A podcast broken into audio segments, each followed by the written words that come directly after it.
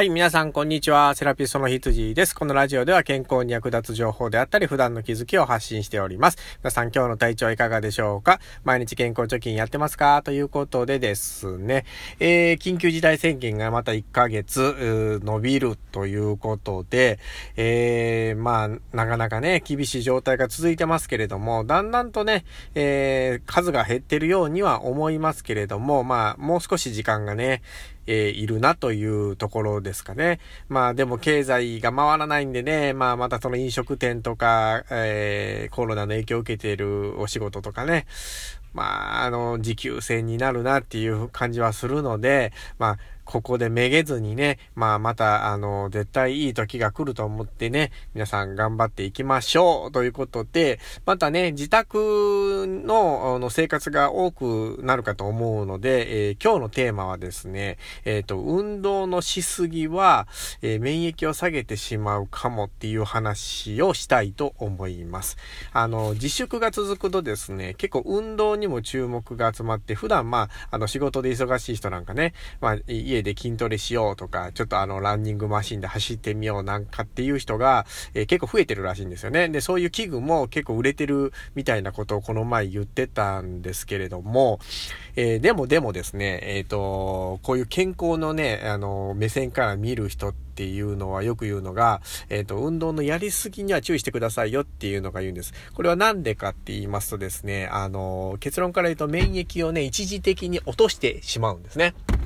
で、運動には、有酸素運動と無酸素運動っていう二つ、だいたい約2種類ね、えー、分けられるんですけれども、えー、これどっちがね、免疫を下げちゃうかっていうとね、断然これ有酸素運動の方が、えー、免疫を落としてしまうんですね。まあ、マラソンとかこう走る系統ですよね。うん。え、これはなんでかって言いますとですね、あの、走ってる時ってこれ、ハーハーなるじゃないですか。ね、その走ってる、はぁはぁなってる時に、こう、無理やり酸素を体に取り入れるんですね。その無理やり取り入れた酸素の中っていうのは、活性酸素が多く含まれててですね、この活性酸素が、えー、体にこう、害を与えてですね、免疫を一時的に落としてしまうということが起こるんですね。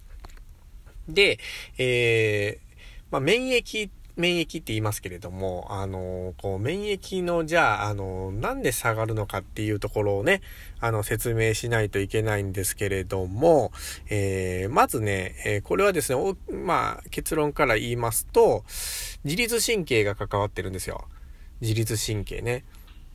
で、あの、運動してる時って、あの、交感神経って言って、興奮する時の神経が、あの、優位に立っちゃうんですね。そうするとですね、あの、免疫細胞が、あの、リンパ球っていうところからね、あの、出にくくなっちゃうんですよ。うん。ということは、出にくくなるってことは、体の免疫細胞が減っちゃうっていうことなので、結果的にまあもちろん免疫を落としてしまうっていうことなんですね。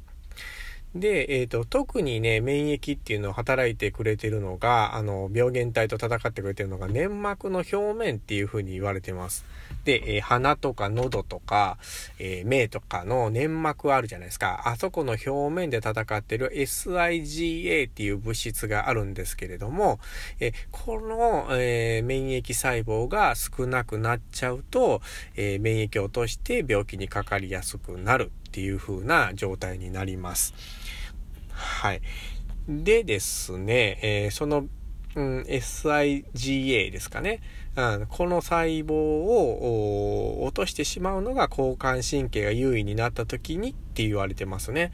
うん。まあ、だから、まあ、ほどほどであったら、あの、そんなに興奮状態で運動しなければ、まあ、下がることはないんですけれども、まあ、えー、夢中になっちゃったりね、まあ、自分のキャパオーバーっていうんですか、できる範囲以外の運動をしてしまうと、えー、こいつらが減ってしまって、えー、まあ、その、病原体が体に入りやすくなるって言われてますね。で、アスリートでは、これをなんかオープンウィンドウみたいな言い方するらしいんですけどね、窓が常に開いてるような、えー、状態を指してオープンウィンドウっていうらしいんですけれども、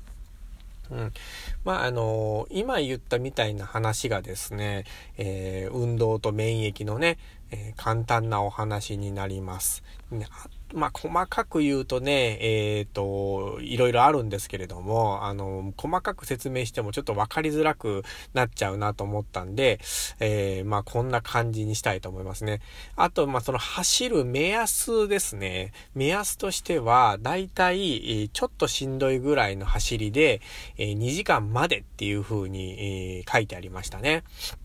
で、慣れてる人、毎日のように走ってる人だったら、この2時間走ると、まあ2、3時間でまた回復するんですけれども、えー、普段あんまり走らない人っていうのは2時間ぐらい走っちゃうとですね、丸1日回復にかかってしまうみたいなことは言われますね。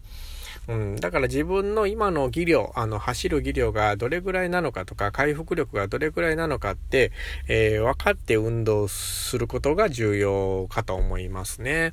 うん。ただね、まあ、運動自体はね、まあ、ぶっちゃけ悪くないんですよ。うん。長い目で見たら、やっぱり年取ってくる体力の衰えなんかを防げるので、えー、結果的には免疫は上がると思うんですけれども、まあ、その激しく運動することによって、一時的に免疫をガッと落としてしまうので、その時に、あの、ちょっと怖い病原菌なんかが体に入ってきたらね、えー、かかっちゃう恐れがありますので、そこは一応知識としてね、頭に入れながら運動してもらえたらいいんじゃないかなっていうふうに、僕個人的には思いますね。はい。この、今日の話がね、また、その、みんなのね、役に立てれば、あの、嬉しく思いますので、また次回もよろしくお願いします。ということで、セラピストの羊でした。ではでは。